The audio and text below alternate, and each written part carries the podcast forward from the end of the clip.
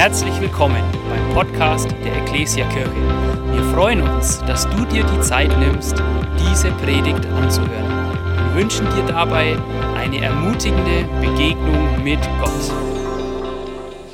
Neue Predigtserie über den Philipperbrief. Ich weiß nicht, ob ihr in der Vorbereitung auf diese Predigtserie euch diesen Brief mal näher angeschaut habt, mal durchgelesen habt. Sind vier Kapitel, sind, ist ein relativ kleiner Brief in der Bibel. Es gibt größere Briefe, die Korintherbriefe, den Römerbrief, Epheserbrief, viele Briefe, die länger sind. Der Philipperbrief ist eigentlich ganz gut ausgesucht, Juni. Ja, ist relativ kurz, knackig. Ähm, kann man durch, gut durchlesen. Und wenn wir Bibel lesen, dann muss uns eine Sache immer bewusst sein. Die Bibel wurde zwar für uns geschrieben, sie ist Gottes Wort, Gottes Reden zu jeder Zeit, an jedem Ort, für jede Person, für dich und mich. Die Bibel wurde für, uns geschrieben, sie ist Gottes Wort für dich und für mich, aber die Bibel wurde nicht an uns geschrieben. Keine, kein, kein Brief in der Bibel im Neuen Testament wurde adressiert an die Ekklesia in Rot oder an die Ekklesia in Ingolstadt oder an, an, an Bruder Timotheus schon, aber nicht an Bruder Tim oder an Bruder Joni, ähm, sondern die, die Bücher der Bibel wurden an bestimmte Gemeinden geschrieben, an bestimmte Personen geschrieben, in bestimmte Situationen hinein. Und wir haben jetzt so ein bisschen die Aufgabe, ähm, uns auch die Frage zu stellen, okay, wer war denn der Adressat? An wen ging denn dieser Brief? ich vergleiche das manchmal ein bisschen mit so einem Autofahren, wenn du in einem anderen Auto fährst, das dir nicht gehört und vielleicht von einer Person gefahren wird, die ein bisschen größer ist oder eine andere Statur hat, musst du erstmal so ein paar Sachen einstellen, damit du richtig bequem fahren kannst, oder? Die Seitenspiegel einstellen, den Rückspiegel einstellen, den Sitz ein bisschen nach vorne, ich muss meistens nach vorne machen und ich pumpe mich immer ganz hoch. Und weil es nicht dein Auto ist, schaltest du auf Sportmodus, weil du den Sprit nicht zahlst. Ähm, du, du, du, du musst so ein paar Sachen einstellen, um dann richtig schön fahren zu können, um dann eine richtig gute Zeit zu haben und das Auto so richtig genießen zu können. Und deswegen müssen wir auch erstmal so ein paar Einstellungen treffen, so ein paar Hintergrundgedanken uns anhören zum Philipperbrief, um dann eine richtig gute Zeit in dem Brief zu haben die nächsten Wochen, oder? Come on. Deswegen, die nächsten fünf Minuten zählen nicht zu meiner Predigtzeit, weil, ja, die sind ja für alle eure Predigten. Äh, die müssen wir zumindest mal durch vier teilen. Okay, ähm, drei Punkte. An wen wurde der Philipperbrief geschrieben? Das erste, was wir uns anschauen wollen, ist die Stadt Philippi. Die Stadt Philippi. Das war ähm, eine, eine römische Kolonie, die vor allem besiedelt war von römischen Veteranen, also von römischen Soldaten, die ein bisschen als, als ähm, Lohn ihres ja, ihres Kampfes, als Lohn dafür, dass sie gekämpft haben für den Kaiser, ein schönes Haus bekommen haben, ein schönes Grundstück bekam, bekommen haben in der Stadt Philippi ähm, und sich dort angesiedelt haben. Und italienische Bauern haben dort gelebt. Ähm, man geht davon aus, dass die Stadtgröße zwischen 5 und 10.000 ähm, Einwohnern groß war. Und trotzdem hattest du nicht nur Römer, die da gelebt haben, sondern es war ein Bevölkerungsgemisch. Es gab die, die Ureinwohner, die halt schon länger in dieser Gegend gewohnt haben. Es gab Griechen, die hingezogen sind und eben ganz stark vertreten die Römer. Und dann gab es auch nicht nur meistens, wenn verschiedene Personen auf verschiedenen Kulturkreisen aufeinandertreffen, treffen damit ja auch verschiedene Religionen aufeinander. Ja, kennen wir wahrscheinlich auch. Ähm, und Philippi hatte auch die verschiedensten Religionen in einer Stadt vereint. Das hat man damals genannt antiker Synkretismus. Ja, das bedeutet, dass letztendlich verschiedene Religionen, verschiedene Philosophien, weil wenn wir ehrlich sind, wir alle haben eine Philosophie, wie wir uns die Welt erklären. Ob da jetzt ein Gott drin vorkommt oder nicht, wir alle haben uns irgendwie einen Glauben aufgebaut, wo wir uns erklären, warum die Dinge so funktionieren, wie sie funktionieren. Und letztendlich war Philippi ein Ort, wo dieser Synkretismus stattgefunden hat. Verschiedene Religionen sind an einem Ort zusammengeprallt, verschiedene Philosophien, wie man sich die Welt erklärt hat. Und so gab es auch ganz viele verschiedene Tempel. Es gab den Tempel der Artemis, einer großen Göttin. Es gab viele kleine Tempel für, für ägyptische Gottheiten, für Gottheiten von kleineren Unterkulturen. Und dann gab es in Philippi einen ganz großen Tempel, und zwar den Tempel für den Kaiserkult. Den Tempel für den Kaiserkult. Wie gesagt, Philippi eine Stadt mit vielen Veteranen, vielen alten Soldaten, alte Römer. Und darum war dieser Kaiserkult ganz stark geprägt in Philippi. Und ihr, ihr hört es, wenn ihr diesen Brief lest, dann hört ihr diese Militärsprache heraus. Ihr hört raus, wie, wie Paulus Worte benutzt, die er in anderen Briefen nicht so oft benutzt. Da geht es um den, um den Kampf, der zu kämpfen ist. Da geht es ums Festhalten am, am, Glauben, um den Lauf vollenden. Das sind alles Metaphern oder, oder Wörter, Begriffe, mit denen die Leute in Philippi richtig viel anfangen konnten, weil diese Stadt stark geprägt war von Patriotismus, von Nationalismus und von ja, militärisch geprägt war. So viel erstmal zur Stadt. Behaltet euch das gerne im Hintergrund, wenn wir heute ins erste Kapitel einsteigen und die nächsten Wochen in die anderen Kapitel. Ähm, dann kommen wir zur Gemeinde in Philippi. Die Gemeinde in Philippi wurde gegründet von Paulus in der zweiten Missionsreise, ungefähr im Jahr 49 nach Christus. Ähm, könnt ihr nachlesen gerne in Apostelgeschichte 16 ab Vers 11 bis 40. Ähm, ich finde es cool, so, wenn man die Briefe parallel zur Apostelgeschichte liest, dann, dann kann man das ein bisschen einordnen, was da wirklich passiert ist.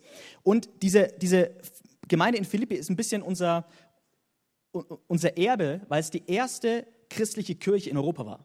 Oder? Cool, oder? Also finde ich richtig stark. Ähm, ich weiß nicht warum, aber irgendwie begeistert es mich. Ähm, und mittlerweile sind wir auch nach Rot gekommen, richtig gut.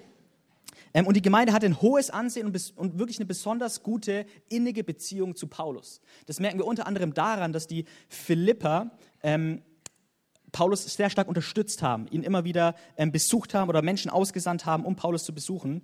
Und außerdem geht man davon aus, dass die Philipper, die Gemeinde in Philippi, ähm, starken Widerstand erfahren hat im Glauben, viel, viel Anfechtung hatte, viel Kampf hatte, viel Widerstand hatte und somit ein ähm, bisschen dabei war, die Freude an Jesus zu verlieren. Ähm, und davon ist auch dieser Brief geprägt von, von Freude. Jetzt kommen wir noch zum, zum dritten, was wir uns noch ganz kurz anschauen wollen, bevor wir richtig reinsteigen. Das erste Kapitel ist der Brief an die Philipper. Und Paulus schreibt den Brief an die Philipper aus einem Gefängnis heraus. Er sitzt in einem römischen Gefängnis und schreibt aus diesem Gefängnis heraus den Brief an die Philipper. Ist auch mal gut im Hinterkopf zu haben, wenn man den Brief liest und sich denkt, wow, in was für eine Situation ist gerade der Auto gesteckt? Ja? Was, was hat der gerade durchlebt? Was für, für Wände hat der gerade geschaut? Wie waren seine Füße gerade in, in, gefesselt oder was auch immer? Und der Brief hatte letztendlich einen ganz praktischen Grund. Paulus wollte Danke sagen. Paulus wollte Danke sagen, weil die Philippa, die Kirche in Philippi hat ähm, den Epaphroditus, ja, hier gibt es viele junge Kinder, wenn noch einer mal einen Jungen kriegt, Epaphroditus, ist ein Name, habe ich noch nicht so oft gehört. Ähm, die Philipper haben den guten Mann Epaphroditus losgeschickt zu Paulus und gesagt, hey, unterstütz den mal, bet mal für den, ja, ermutige den mal im Geist, steh dir mal ein bisschen bei, besuch den im Gefängnis, wir geben dir ein bisschen Lebensmittel mit, ein bisschen, bisschen Versorgung mit, weil damals in Gefängnissen war es so, du hast nicht Essen bekommen, ja, also die Römer, die haben sich nicht gedacht, ja, wir haben Paulus, unser Insasse, der isst am liebsten Kartoffelbrei, den bringen wir jeden Tag Kartoffelbrei, sondern du hast was angewiesen auf Versorgung von außen.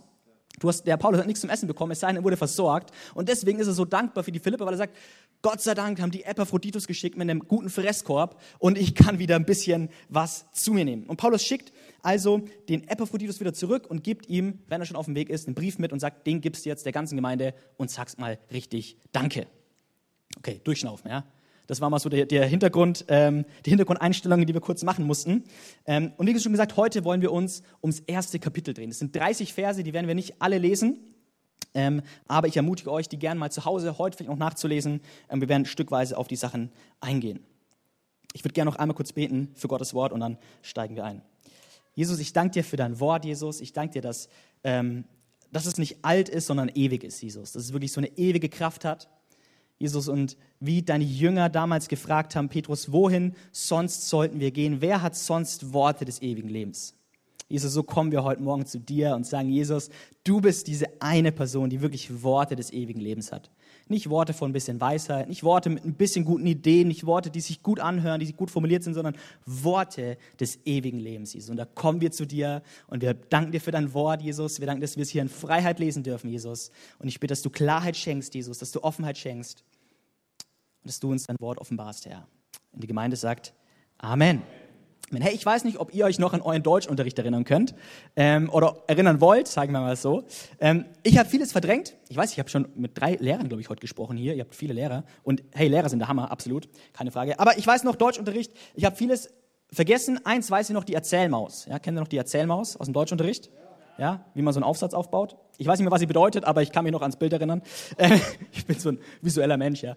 Ähm, und was ich auch noch weiß, weil es oft neben einem Aufsatz stand, war dass Wortwiederholungen in einem Aufsatz nicht gut sind. Ja, das bedeutet, wenn ihr öfters dasselbe Wort in einem Aufsatz verwendet, ist das ein Zeichen dafür, dass euer Sprachschatz wahrscheinlich nicht ganz so groß ist. Ja?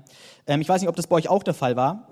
Und wenn man ähm, dieses, diesen Maßstab nimmt, Wortwiederholungen auf den Philipperbrief legt, dann muss man sagen, hat Paulus nicht wirklich gut abgeschnitten. Ja, da, da muss eine, eine dicke Randnotiz hin, viel Wortwiederholung. Gut, man muss Paulus in Schutz nehmen, er hatte keinen Deutschunterricht. Ähm, aber tatsächlich ist der Philipperbrief, in der ganzen Bibel äh, hält der Philipperbrief einen Rekord ähm, an einer bestimmten Wortwiederholung. Es gibt ein Wort, das in keinem anderen Buch der Bibel so oft vorkommt wie im Philipperbrief. Und dabei ist der Philipperbrief ja so, so klein und so mini winzig und hat nur so wenig Seiten. Und es ist das Wort Evangelium. Es ist das Wort Evangelium wo man sich denkt, so, es gibt ja die Evangelien, da können sie ein bisschen öfters vorkommen, oder Apostelgeschichte oder Römerbrief, 16 Kapitel oder Korintherbriefe, auch extrem viele Kapitel. Aber in diesen kleinen vier Kapiteln kommt das Wort Evangelium öfters vor, häufiger vor als in jedem anderen Buch der Bibel. Insgesamt neunmal im ganzen Philipperbrief, Rekordwert. Und jetzt haltet euch fest, im ersten Kapitel ganze siebenmal.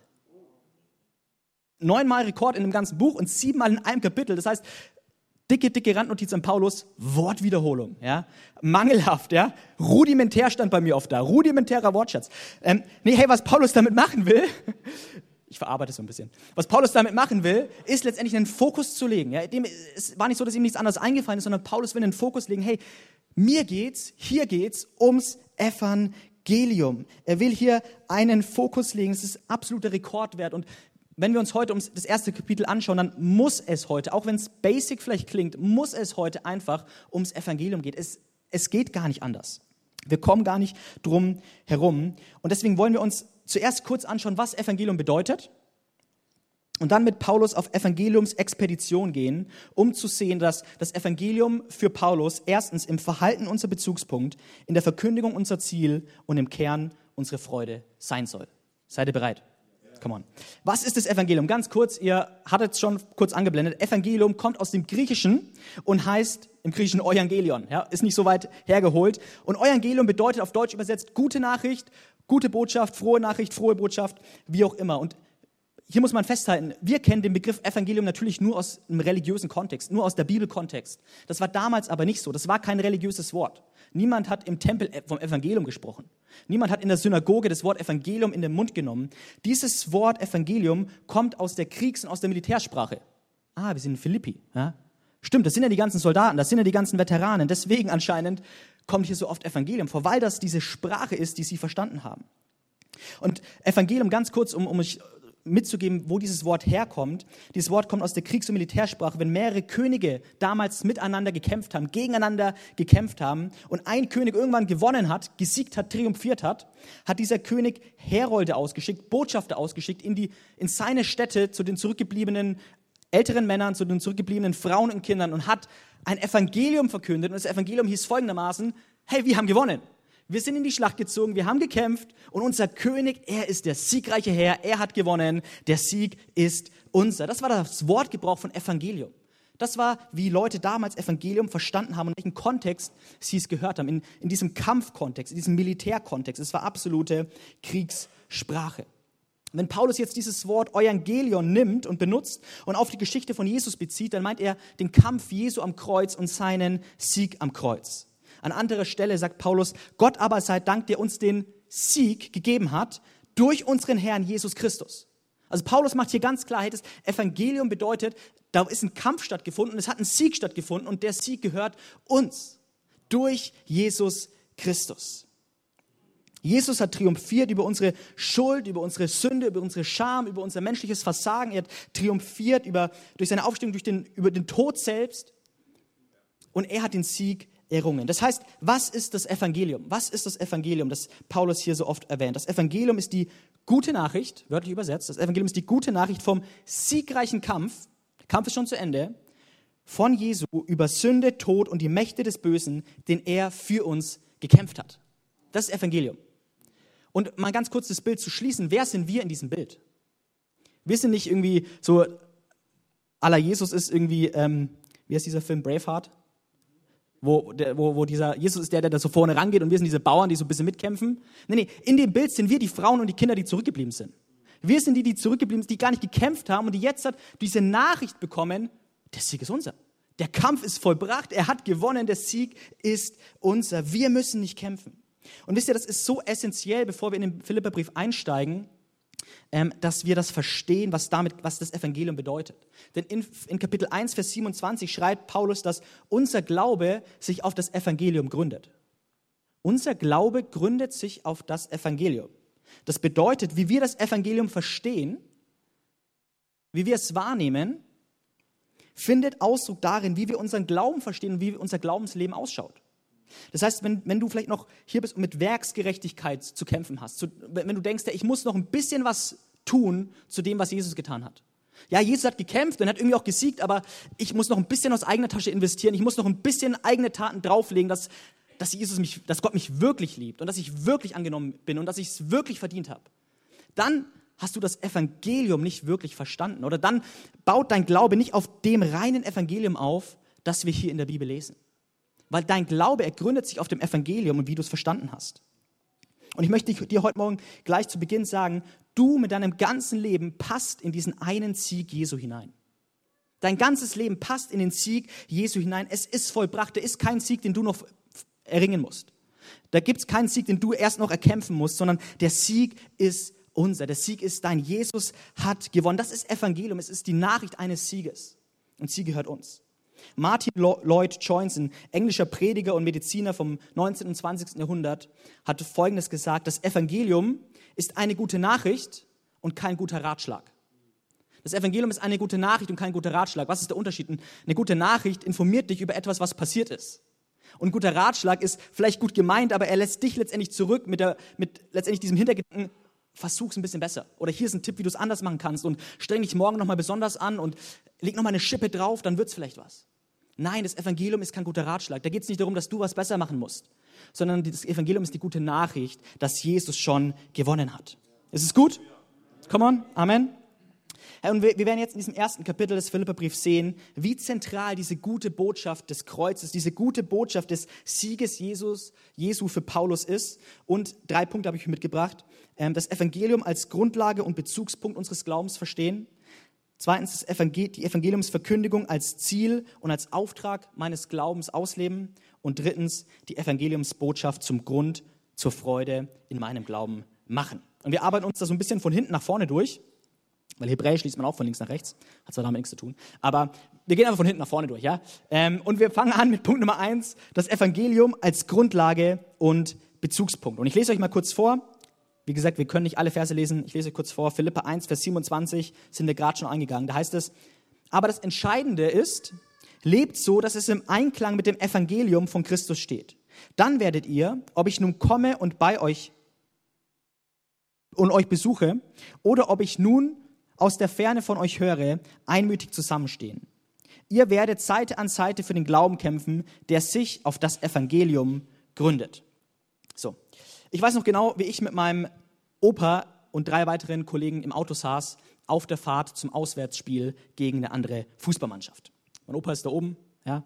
Ähm, und mein Opa, ich weiß nicht, ob ihr euch auskennt mit, mit Jugendsport, aber da war es so, du hast dich als Mannschaft erstmal im Vereinsheim getroffen oder, oder ja, da, wo dein Verein war, dann bist du in die verschiedenen Autos gestiegen und du bist losgefahren ähm, zu der Mannschaft, gegen die du gespielt hast. Und mein Opa war einer von diesen tollen Verwandten, von diesen tollen Menschen, der immer gefahren ist. Ja, ich, ich, weiß nicht, wie er es geschafft hat. Wir sind drei Brüder und er hat immer, immer geschafft, überall dabei zu sein und immer jeden überall hinzufahren. Ähm, deswegen richtiger Ehrenmann, Opa. Ähm, ja, wie viele Kilometer du abgerissen hast für uns. Mein Opa ist immer gefahren. Und so kam es, dass wir auch diesmal im Auto saßen. Das Auto war voll. Mein Opa hatte damals noch ein Navigationssystem, das hieß, das hatte damals hatten die noch einen Namen, der hieß TomTom. Ähm, und es war zwei Kilo schwer und damit ja, konntest du Scheiben anschlagen. Und auf jeden Fall hat mein Opa in dieses Navigationssystem, diesen Tom, äh, eingegeben, die, dachten wir zumindest alle, die Adresse von dem gegnerischen Verein. Und wie es so ist, wenn man von zu Hause losfährt und meistens braucht man das Navigationssystem ja erst, wenn man im Umkreis des Zieles ist. Ja, am Anfang bist du ja zu Hause, da kennst du dich ja aus. Ja, das ist ja dein, dein Wohngebiet sozusagen. Und so war es auch. Der Opa fährt los und er kann sich noch aus, fährt auf die Autobahn, Autobahn Richtung Nürnberg.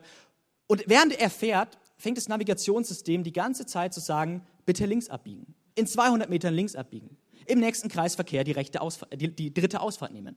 Und es war immer wieder so, dass das Navigationssystem irgendwie wollte, dass wir nach links fahren. Und irgendwann hat mein Opa die Kommunikation mit dieser netten Dame aus diesem TomTom aufgenommen und hat gefragt, ob sie entweder einen Linksdrall hat oder einen total an der Waffel hat. Ja? Ähm, und äh, bis dahin war irgendwie so eine angespannte Situation. Ja? Ich habe noch nicht viel gemacht, weil ich weiß nicht, es war so ein bisschen Spannung im Auto. Ihr kennt das Autofahren ja und dann irgendwas stimmt nicht. Das ist meistens ein bisschen, bisschen kritisch. Und dann irgendwann dachte ich mir, gut, ich nehme jetzt mal, ich schreite jetzt mal ein, nimm mir das Navigationssystem und scroll ein bisschen, bisschen, bisschen raus und schaue mir, okay, woran liegt es denn, dass die die ganze Zeit nach links fahren will? Und der Opa sagt, nee, wir müssen nicht nach links. Und dann merke ich, dass der Ort, den mein Opa eingegeben hat, nicht in der Nähe von Nürnberg lag, sondern an der deutsch-französischen Grenze. Ja? Ähm, und darum wollte das Navi nach links, es wollte nach Westen, ja? es wollte unbedingt nach Frankreich. Was ist passiert? Die Grundlage der Eingabe in welche Richtung wir gehen oder fahren sollten, war nicht korrekt. Da hätten wir noch so lange diskutieren können, da hätten wir noch so lange fahren können. Wir wären niemals an dem gewünschten Ziel angekommen, weil die Adresse, die eingegeben war, die Ausrichtung hat nicht gestimmt. Und die richtige Adresse, die richtige Grundausrichtung, darum geht's auch hier in Vers 27, wenn Paulus sagt, laut Elberfeld-Übersetzung, wandelt würdig des Evangeliums des Christus. Hier ist eine, eine Grundbewegung vorausgesetzt und die heißt, wandelt in Richtung des Evangeliums von Jesus. Oder eben das, die, die NGÜ übersetzt, es lebt so, dass es im Einklang mit dem Evangelium von Christus steht.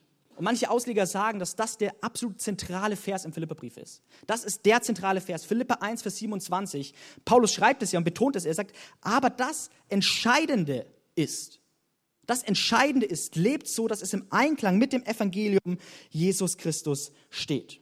Und das Wort, das Paulus hier für, für Wandeln oder, oder für Leben gebraucht, ist im Griechischen das Wort poly, polyoi, polytoiestai. Polytoiestai. Nicht Polyester, daraus sind unsere Hemden. Ähm, polytoiestai.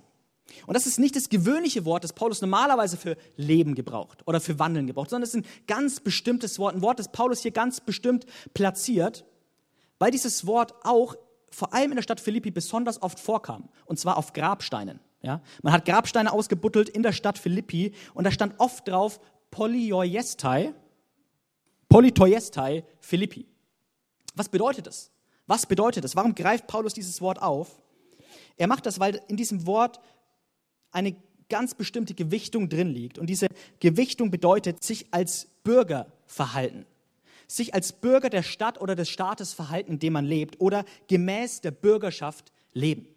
Das heißt, die, die, die, die Philippis, nennen wir es mal so, die Philipper, die dort gelebt haben, die waren so stolz darauf, Bürger von Philippi zu sein, dass sie gesagt haben, das muss auf meinem Grabstein stehen. Ja? Wenn man irgendwann, 2000 Jahre später, so ein Archäologe mal kommt und ausgräbt, dann muss da stehen, Tobias, Bürger von Philippi. Ja? Darauf bin ich stolz. Ja? Das, das muss auf meinem Grabstein stehen. Und dieses Wort, wie gesagt, kam vor allem oft hier in dieser Stadt Philippi vor.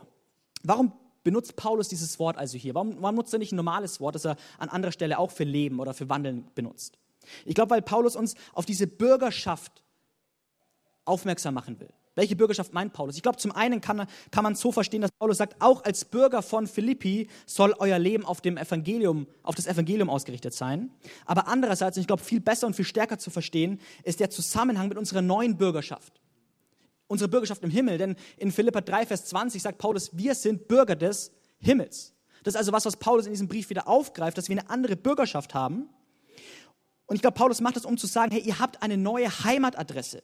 Ihr habt eine neue Adresseingabe. Ihr müsst, ihr müsst da was ändern an eurer Grundeinstellung. Ihr müsst da was ändern an eurer Grundeingabe. Ihr seid in erster Linie nicht mehr Bürger der Stadt Philippi, sondern Bürger des Himmels. Und genauso wie man als Bürger der Stadt Philippi Rechten und Pflichten hat und Privilegien hat, und Freiheiten hat und gleichzeitig aber auch, auch Verpflichtungen hat, Verantwortung hat, so habt ihr auch als Bürger des Himmels Rechten und Pflichten und gemäß diesen sollt ihr jetzt leben, indem ihr euer Leben auf das Evangelium ausrichtet. Merkt ihr, dass hier was, was ganz Neues mitschwingt? Eine ganz neue, ein ganz neuer Bezugspunkt, eine komplett neue Adresse. Wir haben als Nachfolger Christus hast du eine neue Adresse bekommen. Eine neue Ausrichtung, in die sich euer Leben bewegen soll. Und das ist die Adresse als Himmelsbürger auf das Evangelium ausgerichtet. Lass uns mal kurz praktisch machen. Was bedeutet das, diese Evangeliumsausrichtung zu haben? Lass mich dir mal ein paar Fragen stellen. Letztendlich bedeutet es, von was bist du geprägt? Auf was bist du ausgerichtet? Bist du geprägt und ausgerichtet von dieser Gesellschaft oder vom Evangelium? Lass uns mal unsere Reden anschauen. Wie redet die Gesellschaft? Ich glaube, in der Gesellschaft ist so dieses Motto, hey, ich rede, du hörst zu. Ich habe das letzte Wort und auch wenn ich nicht wirklich weiß, ob es ist oder nicht, ich gebe es mal lieber weiter, weil, ja, ist ja lustig. Egal, ob es ist oder nicht wahr ist, ein bisschen lässt ein bisschen tratschen, das gehört einfach dazu. Hey, im Evangelium sieht Reden anders aus. Auf die Adresse im Evangelium angegeben zu, zu haben, da reden wir anders. Da heißt Reden, hey, ich höre zu und du redest. Ich muss nicht das letzte Wort haben. Ich muss nicht auf meinen, ich, ich, ich muss den Satz nicht immer beenden. Meine Worte bauen auf. Ich benutze meine Worte, um zu erbauen und zu ermutigen und ich sage nur das, was wahr ist. Ich gebe nichts weiter, um einfach nur ein bisschen Tratsch zu quatschen. Unsere Gedanken. In der Gesellschaft gehen unsere Gedanken darum, dass es, dass es sich um uns dreht. Meine Träume sind das absolut Wichtigste. Mein Ziel, meine Agenda, darum geht es. Aber wenn wir aber aufs Evangelium ausgerichtet sind, wenn unsere Adresse Evangelium Himmelsbürger ist, dann merken wir, hey, es dreht sich nicht alles um uns. Meine Wünsche sind eigentlich gar nicht so wichtig und der Sinn meines Lebens ist größer als ich selbst. Es gibt etwas, was größer ist als ich und dafür lohnt es sich zu leben. Wie schauen unsere Gebete aus?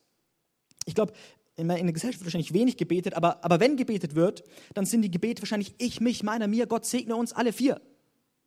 Es sind sichere Gebete. Was kann Gott für mich tun? Ihr hattet mal so eine Predigtserie vor Jahren, haben wir in Ingolstadt euch nachgemacht. Ähm, was kann Gott für mich tun? Aber wenn deine, Himmel, deine Adresse im Himmel ist, du Himmelsbürger bist, dann bist du ausgerichtet auf das Evangelium und du wirst anfangen, gefährliche Gebete zu beten. Was kann ich für Gott tun? Hier bin ich, sende mich Gott. Hier bin ich, gebrauche mich Gott. Wie sind wir ausgerichtet? Was ist die Adresse, die eingegeben ist bei dir? Und Paulus fährt fort und er nennt zwei absolut geniale Folgen von dieser Ausrichtung auf das Evangelium. Ähm, Vers 27 folgende, ich habe euch den nochmal mitgebracht, da heißt es, dann werdet ihr, wenn ihr diese Ausrichtung aufs Evangelium habt, wenn ihr diese Adresse richtig eingegeben habt, dann werdet ihr, ob ich nun kommen euch besuche oder ob ich nur aus der Ferne von euch höre, einmütig zusammenstehen. Ihr werdet Seite an Seite für den Glauben kämpfen, der sich auf das Evangelium gründet und werdet euch durch nichts von euren Gegnern einschüchtern lassen. Das Erste, was Paulus sagt als Folge von dieser Evangeliumsausrichtung, ist Einmütigkeit und Einheit in der Gemeinde. Ihr werdet einmütig zusammenstehen und Seite an Seite für den Glauben kämpfen, der sich auf das Evangelium gründet. Eine ganz einfache Frage. Woran erkennt man, ob eine Kirche richtig ausgerichtet ist auf das Evangelium? Ganz einfach. Kämpft die Kirche gegeneinander oder kämpft sie miteinander? Oder füreinander? Kämpft die Kirche gegeneinander? Gibt es hier Grabenkämpfe?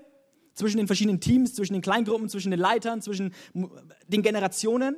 Oder kämpft man miteinander und füreinander und man sagt, hey, wir kämpfen Gemeinde Seite an Seite für den Glauben? Und die zweite Folge von dieser Ausrichtung Evangelium ist Furchtlosigkeit und Mut trotz Widerstand. Paulus schreibt hier, dann werdet ihr euch durch nichts von euren Gegnern einschüchtern lassen. Denn Paulus sagt, hey, wenn eure Adresse Evangelium ist, wenn ihr euch wisst, dass ihr Evangeliumsbürger seid, dass ihr Himmelsbürger seid, dann wisst ihr, dass im Evangelium der Sieg schon steckt. Und auch wenn es jetzt schwer ist und auch wenn ihr jetzt leidet, dann wisst ihr, der Sieg gehört euch. Das Ding endet gut. Und ihr könnt furchtlos und mutig sein, trotz Widerstand. Ihr müsst euch nicht einschüchtern lassen. Das bedeutet, das Evangelium von Jesus ist nicht nur die Antwort auf die Frage, wie komme ich in den Himmel? sondern das Evangelium ist auch die Antwort auf die Frage, wie lebe ich in der Zwischenzeit? Evangeliumsperspektive, ausgerichtet auf diese neue Adresse, auf diese neue Ausrichtung, lebt so, dass es im Einklang mit dem Evangelium ist. Punkt Nummer zwei, das, die Evangeliumsverkündigung als Ziel und Auftrag. Ich weiß nicht, ob du schon mal so ein richtiges Ziel hattest. Vielleicht ein finanzielles Ziel, vielleicht ein körperliches Ziel. Es ist Sommerzeit, denkt man. Ähm, Zumindest der Kalender sagt es. Aber man dachte so, hey, ich gehe noch mal ein bisschen ins Fitnessstudio und ja, werde so fit. Vielleicht hast du ein geistiges Ziel, ein familiäres Ziel, ein berufliches Ziel, keine Ahnung, was für Ziele du hattest. Ich hatte mal ein Ziel äh, in der Schulzeit, ähm, ab der 9. Klasse. Davor war mein Ziel Freude haben, Spaß haben, Freunde treffen, Lehrer ärgern. Ab der 9. Klasse hatte ich das Ziel, ich will so gut wie möglich sein. Ich will mir alle Türen offen halten. Ich habe angefangen zu lernen, mich richtig reingesteckt, weil ich hatte ein Ziel, ich weiß ja nicht, was ich mal studieren will. Und je besser ich bin, desto mehr Möglichkeiten habe ich. Das war mein Gedanke. Und ich habe echt ich bin zum richtigen Streber geworden. Ja? Das hat sogar der Lehrer zu mir gesagt. Ähm, also ich war so ein richtiger Streber. Ähm, wie auch immer, hey, Streber sein ist cool an alle Teenies. Ja? In Ingolstädter Teenies, die betreffen sich immer mit, wer am wenigsten lernt und trotzdem durchkommt, der ist der Coolste. Und ich denke mir so, Leute, ja, Streber sein ist das Coolste. Naja, auf jeden Fall. In der 11. Klasse wusste ich dann, dass ich Pastor werden will. Und ich wusste, um auf Berührt zu kommen, ist wurscht, was du für Noten hast. Ja? Da brauchst du nicht mein Abitur. Und ich, habe mein Ziel verloren. Ja? Und dadurch, ohne Witz, dadurch wurden meine Noten nicht grottenschlecht, aber sie wurden schlechter. Ich war nicht mehr so, so hinterher, ich war nicht mehr ganz so aufmerksam, ich bin nicht mehr ganz so konzentriert gewesen. Mein Ehrgeiz, meine Motivation, meine Leidensbereitschaft ist ohne dieses Ziel kleiner geworden, weil ich wusste, die Pastoren, ja, Berühr, die nehmen jeden. Nee, Spaß, das ist auch nicht. Ähm, aber ich glaube, es ist so, so eine Grundmaxime, so eine Grundmaxime ist doch, unsere Fokussierung auf ein Ziel bestimmt unsere Grenze der Leidensbereitschaft. Unsere Fokussierung auf ein Ziel bestimmt unsere Grenze der Laienbereitschaft. Anders gesagt, je wichtiger dir ein Ziel ist, ist auch da, so ist auch dementsprechend ist auch die Grenze deiner Leidensbereitschaft gesteckt, oder? Je wichtiger dir ein Ziel ist, desto ähm, leidensbereiter bist du. Und dieser ganze Mittelblock in diesem ersten Kapitel, die meisten Verse, Verse 12 bis 26, drehen sich letztendlich nur um eine Sache, und zwar um diese, das eine Ziel, das Paulus hat. Und das ist die Verkündigung und die Verbreitung des Evangeliums. Und in diesen Versen merken wir, da wird so richtig spürbar, das sind so richtig tolle Verse, auf die werde ich, paar werde ich gleich noch vorlesen.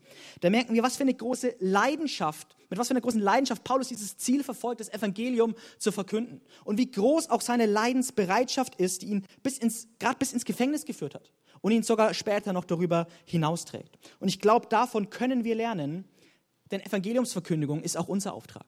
Evangeliumsverkündung ist auch unser Ziel, sollte auch unser Ziel sein als Nachfolger Jesu.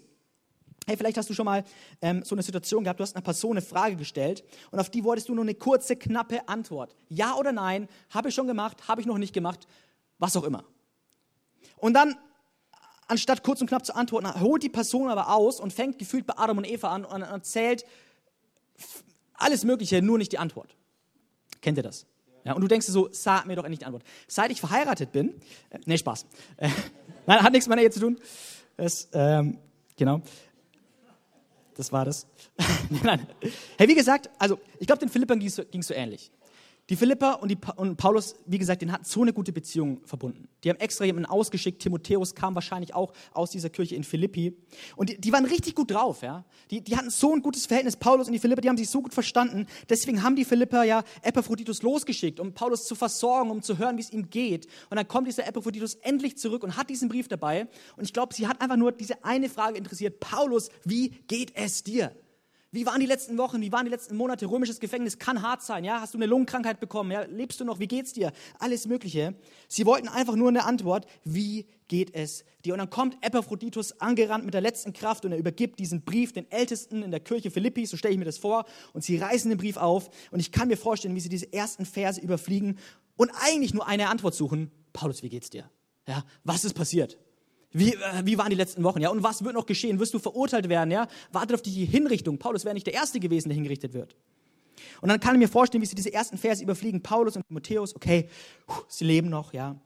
Knechte Jesu Christi, Grüße, Gnade, Tralala, Freude, Friede, gut. Ich danke Gott immer. Oh, Paulus, ganz der Alte. Vers 6. Zuversicht, dass der, der etwas Gutes angefangen hat, auch vollenden wird. Oh, Amen dazu, guter Gedanke. Ja. Aber wann kommt Paulus, wann kommst du endlich zum Punkt? Und dann schreibt Paulus weiter, ob ich nun inhaftiert bin, Epaphroditus stand da inhaftiert, ist der Paulus noch im Gefängnis? Ja, ja, er ist noch im Gefängnis. Dann lesen sie weiter, dann kommen sie zu Vers 12. Und Vers 12 heißt es dann, ich bin froh, euch mitteilen zu können, Geschwister. Und da kann ich mir vorstellen, wie sie sich denken, jetzt kommt's, jetzt kommt's, jetzt, jetzt sagt er, wie es ihm geht. Dass das, was mit, ihm, mit mir geschehen ist, ja, Paulus, was ist mit dir geschehen und was wird mit dir geschehen? Wie geht's dir wirklich?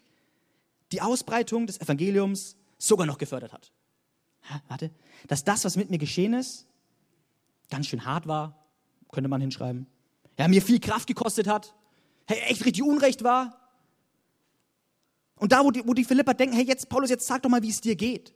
Jetzt sag doch mal, wie es dir ergangen ist. Was ist doch, was ist dir geschehen? Da legt Paulus einen anderen Fokus und er sagt nicht, wie es ihm geht, sondern er sagt, wie es dem Evangelium geht. Konkreter der Verbreitung des Evangeliums. Hey, wie, wie, wie verrückt ist, ist das denn? Das, was mit mir geschehen ist, das hat dem Evangelium gedient. Ja, ist gut. Paulus ist, ist inhaftiert. Und, er, und römisches Gefängnis ist kein, ist kein Zuckerschlecken. Aber er sagt ihm nicht, wie es ihm geht, sondern er sagt, wie es dem Evangelium geht. Und wisst ihr, das sind so gute Verse drin. Ihr, ihr kennt sie, ihr habt sie wahrscheinlich schon alle mal gelesen. Ähm, da könnte man so viel rausholen. Ich lese euch ein paar vor. Vers 18, da heißt es, aber was macht das schon? Ja? Entscheidend ist, dass in dem einen wie im anderen Fall die Botschaft von Christus verkündet wird. Vers 21. Denn der Inhalt meines Lebens Christus und deshalb ist Sterben für mich ein Gewinn. Wow, was für ein Satz. Vers 23 und 24. Ich bin hin und her gerissen.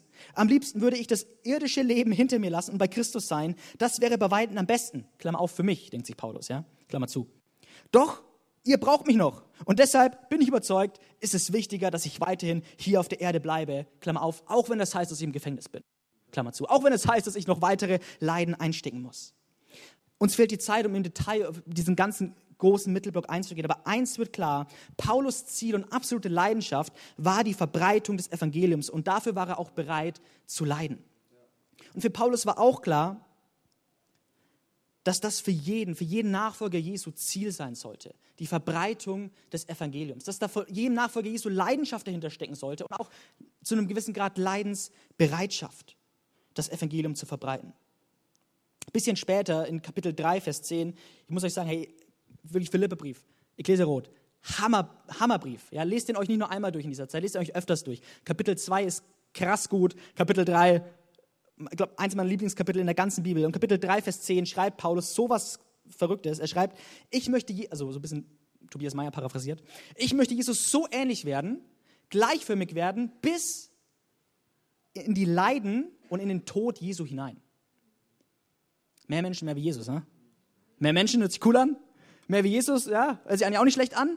Aber Paulus sagt hier, mehr wie Jesus heißt für mich, ich werde ihm gleichförmig in seinem Leiden. Ich werde ihm gleichförmig bis in seinen Tod hinein. Und ich denke mir, Paulus, wie kannst du das beten? Ja, also ich denke mir so, Gott bewahre mich, ja, schütz mich, sei für mich, kein Leid, Jesus. Und Paulus sagt, ich, möcht, ich, ich möchte das Leid erfahren, das du hattest, weil ich möchte dir ähnlich sein, Jesus. Ja, ich möchte dir gleich sein. Und ich denke mir so, wow, Paulus, wie kannst du das beten? Ich wünsche mir, dass, dass ich das beten kann irgendwann mal. Und es erinnert mich auch an Worte von Jesu, die er sagt, wo er sagt, hey, einem Knecht reicht es, so zu sein wie seinem Herrn. Oder?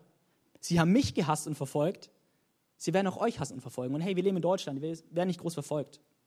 Aber ich möchte uns so ein bisschen mal diese, diese Speerspitze mitgeben, zu sagen, hey, es ist okay, wenn es mal was kostet. Es ist, uns okay, wenn, es ist okay, wenn das Evangelium uns mal ein bisschen herausfordert. Es ist, uns, ist okay, wenn es uns mal ein bisschen unbequem macht. Wenn es uns mal ein bisschen auf die Füße tritt. Und wenn wir mal ein bisschen Nachteile dafür vielleicht auch einstecken. Wer war unser Herr? Jesus. Er ist, er ist am Kreuz gestorben. Und deswegen lasst uns aber noch eine Frage, die ich euch mitgebracht habe, oder mir genauso. Ist die Verbreitung des Evangeliums überhaupt irgendwo auf dem Radar unserer Zielsetzung? Vielleicht setzt du dich manchmal am Neujahr hin und denkst dir so, was will ich in diesem Jahr erreichen?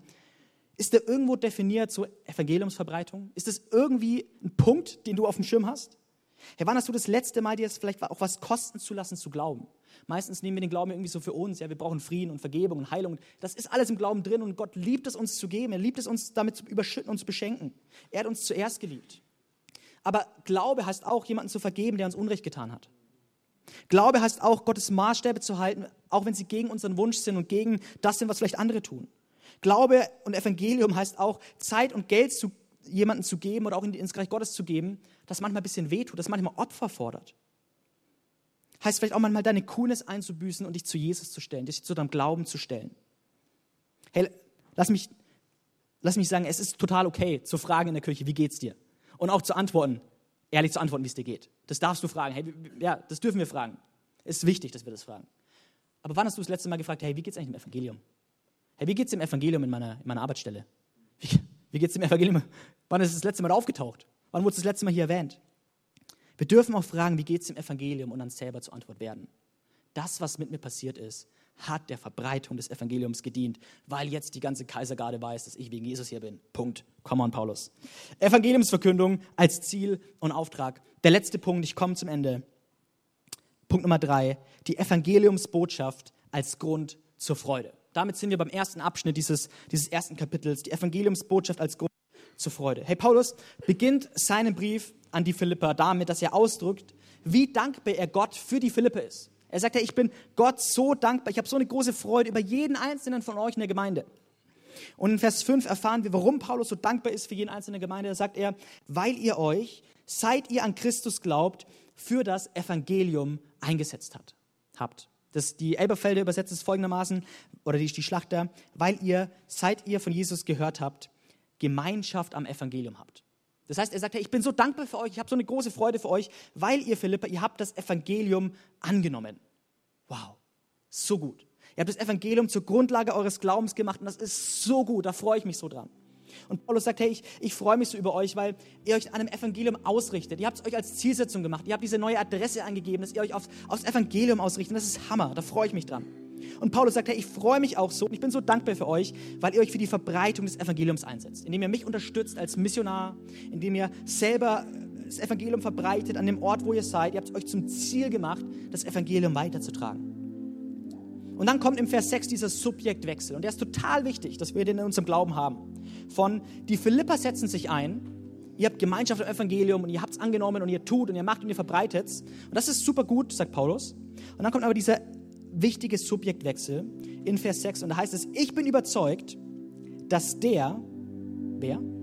der etwas so Gutes in eurem Leben angefangen hat. Okay, also, also Gott durch das Evangelium, das ist das Gute in deinem Leben, ist das Evangelium. Gott, der etwas Gutes in euch angefangen hat, dieses Werk auch weiterführen wird und bis zu jenem großen Tag zum Abschluss bringen wird, an dem Jesus Christus wiederkommt. Und dieser Vers 6 birgt Grund zur Freude. Denn er zeigt, dass das Evangelium nicht nur dafür da ist, um uns irgendwie eine gute Grundvoraussetzung zu geben, und jetzt müssen wir es dann eben doch wieder alleine schaffen. Nach dem Motto, hey, Jesus hat, ein, hat uns ein gutes Startkapital gegeben und jetzt sind wir dran. Jetzt geht es um uns, jetzt geht es um deinen Einsatz, jetzt geht es um deine Leidenschaft, jetzt geht es um dich, jetzt geht es darum, dass du richtig Gas gibst. Hashtag viel Glück. Nein, Paulus sagt hier, das Evangelium bedeutet, Gott hat gut angefangen, Gott wird gut weitermachen mit dir und Gott wird es gut beenden. Ja, das zweite Wort, das auffällig oft in diesem Brief an die Philippa vorkommt, ist das Wort Freude. Viermal kommt das Wort Freude vor und neunmal kommt das Wort sich freuen vor. Wisst ihr noch, wie oft kam das Wort Evangelium vor? Auch neunmal. Ah, cool. Ich weiß nicht, ob Paulus nachgezählt hat. Keine Ahnung. Ja, manchmal liest man da mehr rein, als da ist. Aber ich finde es cool. Für jedes Evangelium gibt es einmal sich freuen. Es ist fast so, dass jedes Mal, wo das Evangelium erwähnt wird, Paulus sagt, hey, übrigens, vergesst nicht, euch deswegen zu freuen. Das Evangelium, es ist Grund zur Freude, freut euch. Und woher kommt die Freude? Die Freude kommt daher, dass wir wissen dürfen, dass es letztendlich nicht an unserem tiefen, wunderbaren Glauben hängt. Es ist letztendlich nicht unser menschliches Durchhaltevermögen, noch nicht mal unsere gemeinsame Nachfolge. Hey, alles gute und entscheidende Dinge. Aber letztendlich sagt Paulus hier, es ist Gott, der uns ans Ziel bringt. Seine Gnade, die wir jeden Tag brauchen und jeden Tag neu ist. Es gibt keinen Tag, du musst keinen Tag ohne neue, frische Gnade Gottes leben. Ja, kennt ihr frisch gebackene Brötchen aus dem Ofen? Hey, jeden Tag neu. Come on. Und jeden Tag gibt es neue, frische Gnade Gottes für dich. Hey, sein Evangelium bedeutet nicht, er hat gut angefangen und du musst weitermachen. Sein Evangelium bedeutet, ich gehe mit dir den ganzen Weg. Sein Evangelium bedeutet, ich habe den Sieg errungen und da ist Freude drin. Es ist die frohe Botschaft, weil du darfst wissen, ich habe gut angefangen mit dir und egal wie es jetzt gerade ausschaut, ich mache auch gut weiter mit dir. In der Mitte, das ist meistens die schwere Phase. Und ich werde es auch gut zu Ende bringen mit dir. Vers 6, was für ein cooler, cooler Vers. Sein Evangelium bedeutet, ich lasse euch nicht auf halbem Weg allein. Nein, Gott trägt uns durch bis ans Ziel. Und das ist für Paulus Grund zur Freude. Und wir enden hier jetzt mit unserer Evangeliumsexpedition im ersten Kapitel. Und ich glaube, wir haben vieles vom Evangelium gehört. Das erste ist, das Evangelium anzunehmen, diese frohe Botschaft anzunehmen, diesen Sieg anzunehmen, den Jesus errungen hat und zu deiner Grundlage im Glauben zu machen. Zu wissen, ich muss nichts mehr bringen. Ich muss nichts mehr dazu beitragen, dass ich geliebt bin von Gott. Gott ist für mich. Das Zweite, was wir lernen dürfen aus diesem Kapitel, ist, das Evangelium umzusetzen, diese neue Adresse einzugeben, diese Einrichtung zu haben. Hey, ich bin für Gott, ich bin jetzt ausgerichtet auf ihn und auf sein Reich. Und das Dritte ist, das Evangelium zu verbreiten, uns zur Ziel, zum Aufgabe zu machen, das Evangelium weiterzugeben. Gott ist nicht nur für mich, sondern Gott ist auch für andere da. Für die Kirchweih. Come on. Und dann dieser gute Reminder und dieser wichtige Reminder zum Schluss nochmal, das Evangelium als meine Freude sehen. Gott ist immer noch für mich.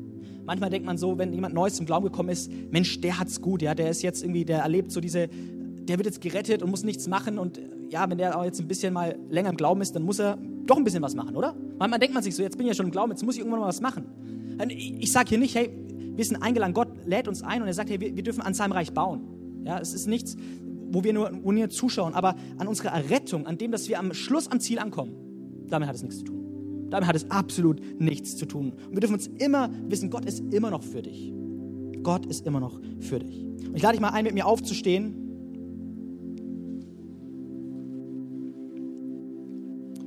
Wisst ihr, die Bibel ist so ein großer Fan davon, dass wir nicht nur Hörer des Wortes sind, sondern auch Täter des Wortes sind. Sie, die Bibel beschreibt sogar eine Person, die Gottes Wort hört und dann nicht danach handelt, es wieder vergisst als jemand, der sich selbst betrügt. Er vergisst, er vergisst, wie er selber ausschaut im Spiegel. Er betrügt sich selbst. Und vielleicht ist heute für dich einfach der Tag, und deswegen wollen wir jetzt einfach so reagieren auf das, was wir gehört haben, auf Gottes Wort, auf sein Evangelium. Und vielleicht ist für dich heute einfach nur der Tag, wo du die Botschaft des Evangeliums einfach Wieder annehmen darfst. Du bist vielleicht total erschöpft gerade in deinem Glauben. Du bist total ähm, ermüdet und ermattet.